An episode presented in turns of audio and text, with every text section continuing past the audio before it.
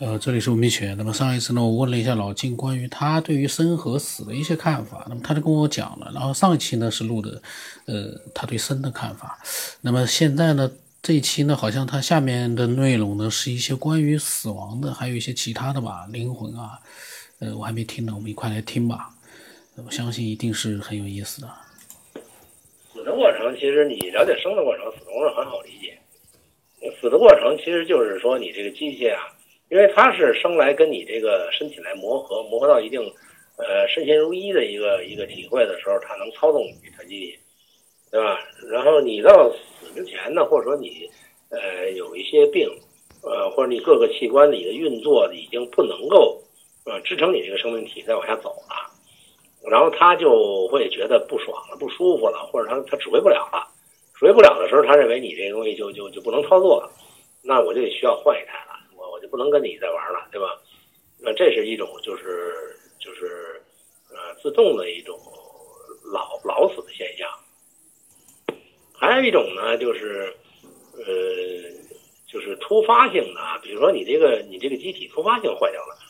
啊，你你比如说你你一下就是没法呼吸了，或者没法心跳了，没法什么了，这就属于一种突发性的，比如说车祸呀，啊，或者说是其他一些。嗯，重大的一些战争啊，比如说这种，它突然间会让你的呃生命体出现一个呃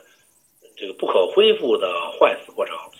那他也没法操作，他没法操作的时候，他他指挥不灵了那，他必然只能离开你，所以那个意识里他会他会出离，啊，他出离的时候就是一定是你这个生命体没有生命特征的前提下他处理的，啊，就是或者说你的生命体已经不能维持你的生命很弱了，他会处理，对吧？就是这是一个死的过程，像这种呃自杀的行为呢，就是说他呃意识里头一个不想要这个身体了，因为他觉得身体受的苦全是这个身体承受的。啊，我我不在这个世界不受这个身体承受的东西呢，这我可能就解脱了，所以他就会有一种下意识去命令命令我自己把这个身体毁掉。啊，你甭管是割脉也好啊，吃药也好啊，这个呃上吊也好。服毒也好，反正反正这些所有的过程都是在突然间去去破坏你这个身体的本身运作机能，那他也就灵魂也不适应，他也会离开，是吧？那民间还有一种说法叫灵魂附体，咱们说一个灵魂是支配一个生命体的这么一个呃一对一的啊，它是一个能力，呃，它才叫活人。但是呢，民间有很多说法，说这个灵魂附体了，就这个人他表现出来的，呃，所有的行为举止已经思，包括思维啊，包括说话声音啊，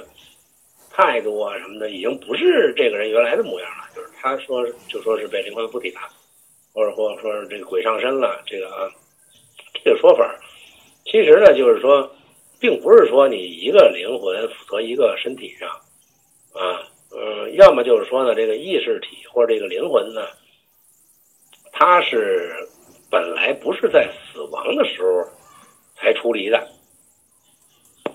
也就是说，他呃可以随时出离，只不过是你不会而已。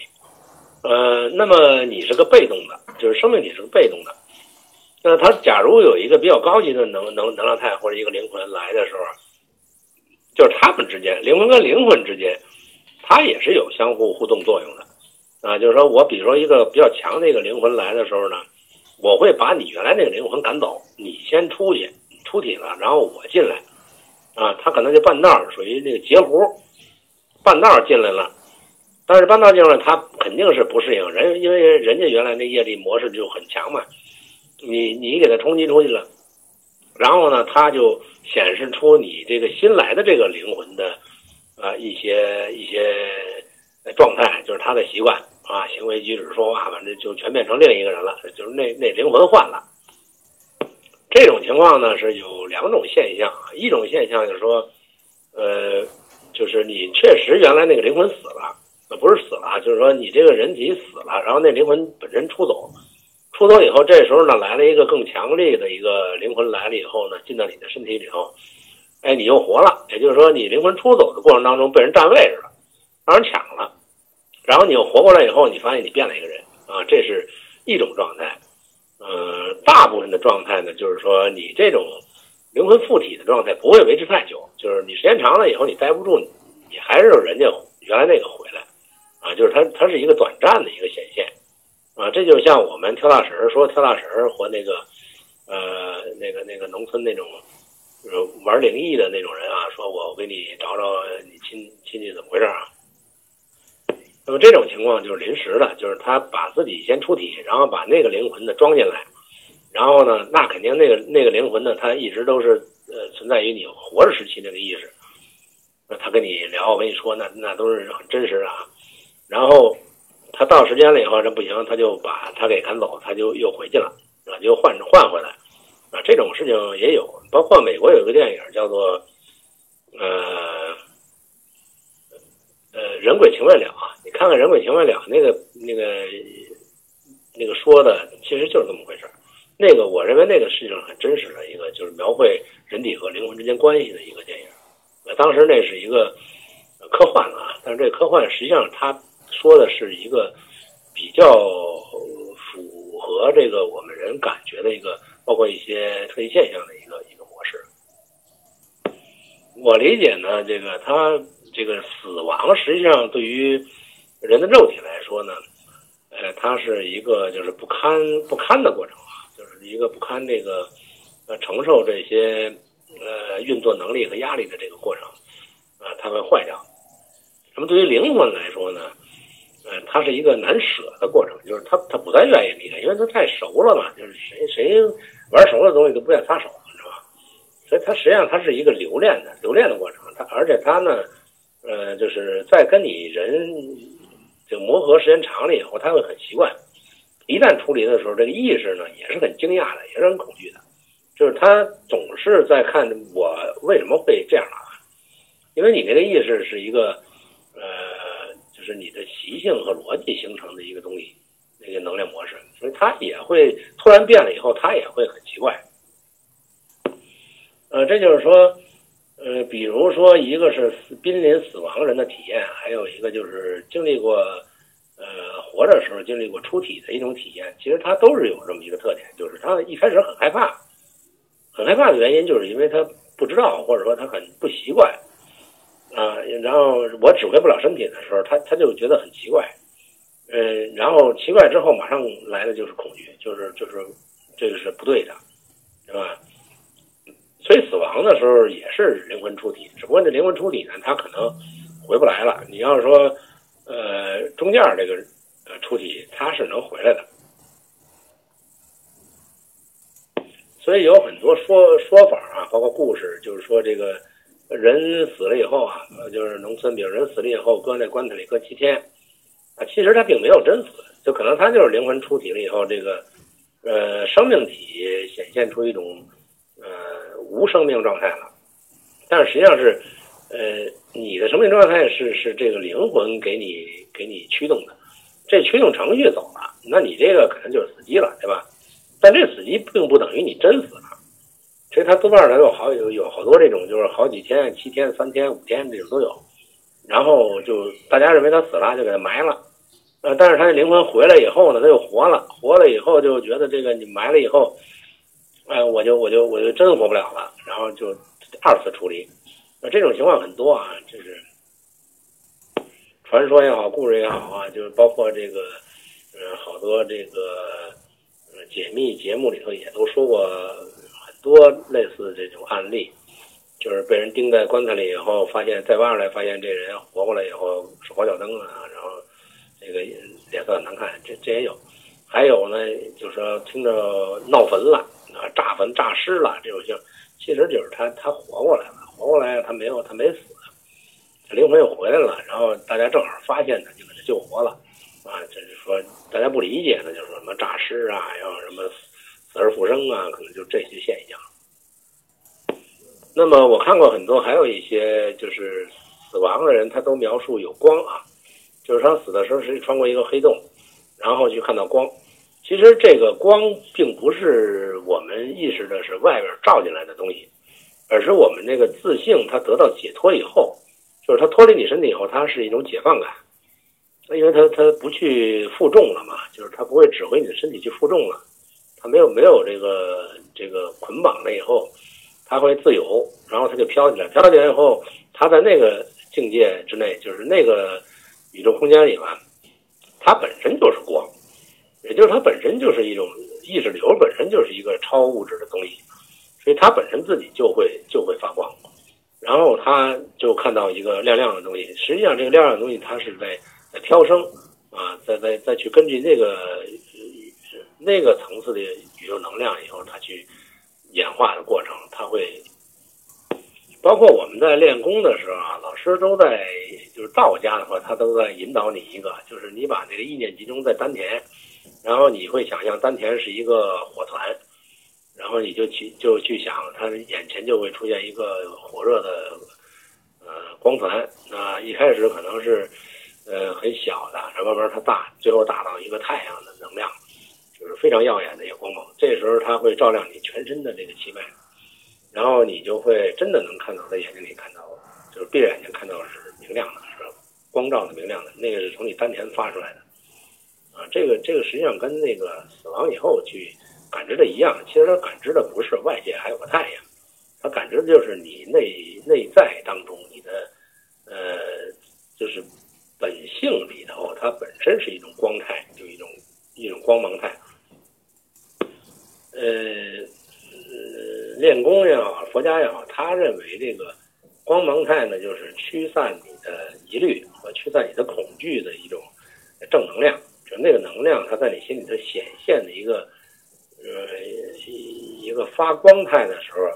你会不恐惧，你会觉得很欣喜。然后这个光会指引着你，那也就是说，你的本来的一个内置，它都是一个光亮子。的东西，但是这个光量子其实也是假的，它只不过是一个呃更深层次的东西，但是比它层层次还深的还有啊，不是宇宙空那个过程就是一个黑暗无底洞，不是那么个概念啊。然后他就会指引你，你就会特别高兴的跟着他，这样的话你会消除恐惧。比如像什么这世界那世界，我觉得那个都是呃都是呃一种不同境界的描述。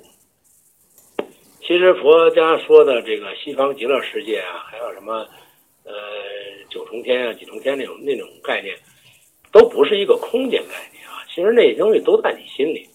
就是你心里头是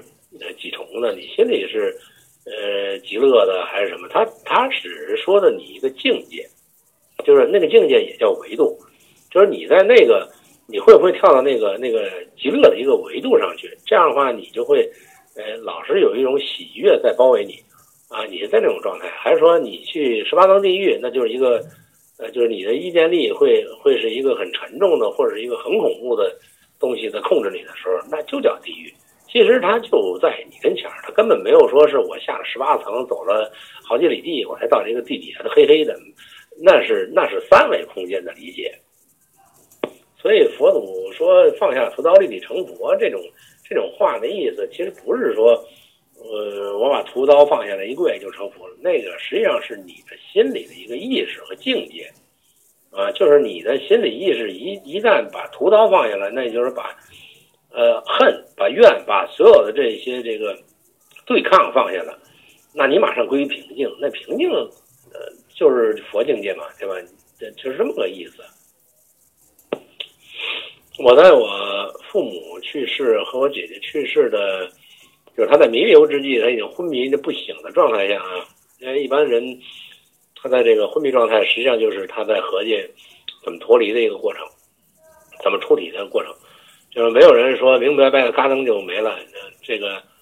也不是，都是在这个死亡的时候他会知道，就是说意识会告诉他我要处理，所以他会有一种呃下意识，就是我知道我要死了。啊，那那就是说，他的意识会反射。呃，那么在他这个弥留之际呢，就是他意识到这个事儿呢，他会很纠结，或者说很恐惧、很矛盾，就是他不理解这个事情。啊，那这个时候为什么叫要超度啊？灵魂超度啊，或者叫这个濒死安慰啊？实际上就是说，我要呃告诉他这个事儿真相是什么，然后你不要紧张。你就跟着走就行了。所以，对这个死亡之前的人呢，最好安慰呢，就是比如说你给他念心经，啊，或者说给他念这个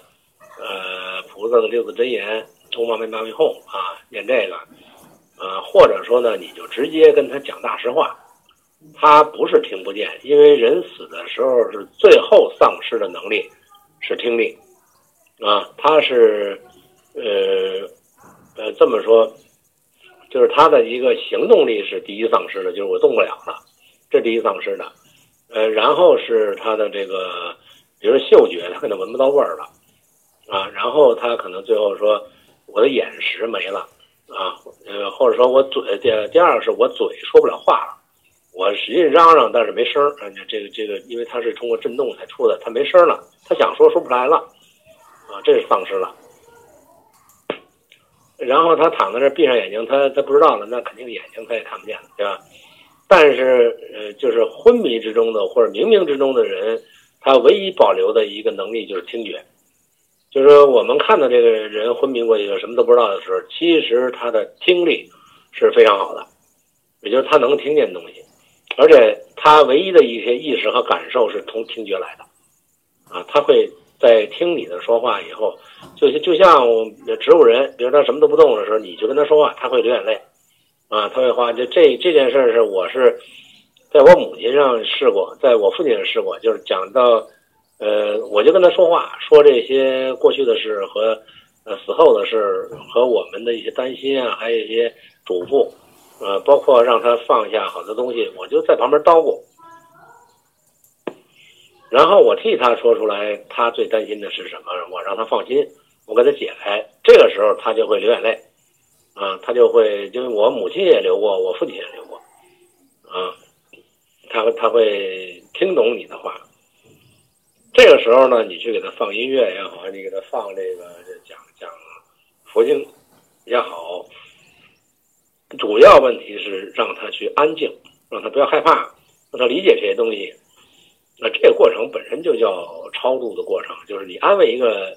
呃灵魂，他是带着这种愿力和遗憾或恐惧这种业力走的，那么他的灵魂就会在这里边旋转。啊，他解脱不了。如果你在死之前，你做这种呃叫做呃灵体安慰吧，或者叫做死前安慰这种工作，非常有意义。就是实际上对他那个灵魂是非常有意义的。因为呢，如果你没有这种心理准备的话，你很难去面对一个突然发现的事件，就是我指挥不了我自己了啊，这时候很恐惧的，对吧？这跟你的生的时候的状态不一样。那么你事先给他打一招呼的时候，他听进去了，他理解了，他感受到了。那么他这种也是意识层面的嘛？那他意识层面就会打一个预防针，也就是说他死的时候，他突然碰见这种情况，或者碰见光了，碰见呃，或倒回去了，比如说倒回到一下就就反放，这那录像带反放了，放到他从小到大一一直到他死，到他生的那一刻，他全看见了。这时候他会很不理解，那么你就跟他。事先打这个招呼，说你碰见什么都不要害怕，那些都是假的，都一些影像，啊，实际上你本身上是是不死的，你是本来就是一个，呃，就是几代，你看到以前的多少代的东西都没关系，那都是那都是很正常的事。那么老金呢也讲了很多他死亡的过程，还有一些灵魂出体啊，还有一些他自己的一些亲身的一些经历。那么关于那个出体呢，就是。他的意识出去了，然后呢，另外一个意识呢进来了，然后呢再出去了。这那个呢，我是觉得我在听的时候就在想啊，人的死亡最关键的是什么？从肉体上来说，呃，是不是还是大家都知道的，心脏停止了跳动，一个生命基本上就是结束了。最起码从看到的这个肉体来来说呢，是这样的。我当时一边在想，我我在想，哇，心脏这么复杂的、这么重要的一个器官，嗯，还有人相信它是自己进化出来的，能进化出一个心脏吗？再从所谓的一个进化的过程啊，它会进化出一个这么复杂的心脏出来吗？我在想，达尔文的进化论其实是有它的，在某些地方可能是有它的一个，呃，一个比较就是说符合呃现实的一些呃规律的，但是呢，最根本的一个就是我们这样的一个高级的生命会是自发出现的？我从老金这个生与死哦，突然之间想到了心脏了。嗯，我当时在想心脏的事情。那么你如果说有你的想法的话呢，嗯，都可以把它分享过来，因为我相信啊，嗯，老晋讲的内容里面有一些呢是你认同的，也有一些呢是你不认同的。那么不管是你认同不认同的，你都能用自己的方式来表达更多的一些内容出来。如果你可以的话，那我的微信号码是 b r o s 八不 s 八，微信的名字是九天以后。那昨天的那个放生的跟我讲说，他知道我为什么那个名字呢念不清楚，人家也听不清了，因为说最后三个字母是念的是，呃，念的不对还是怎么样，反正我也不太清楚。但是呢，嗯，如果你多听一些节目的话，肯定能加到我，并且能够自由的分享你自己的各种各样的想法。那今天就到这里吧，因为他老金还讲了很多的一些想法，我在想下一期把它。录出来，因为他呢讲内容非常的多，我在想，嗯，很有价值。那么今天就到这里吧。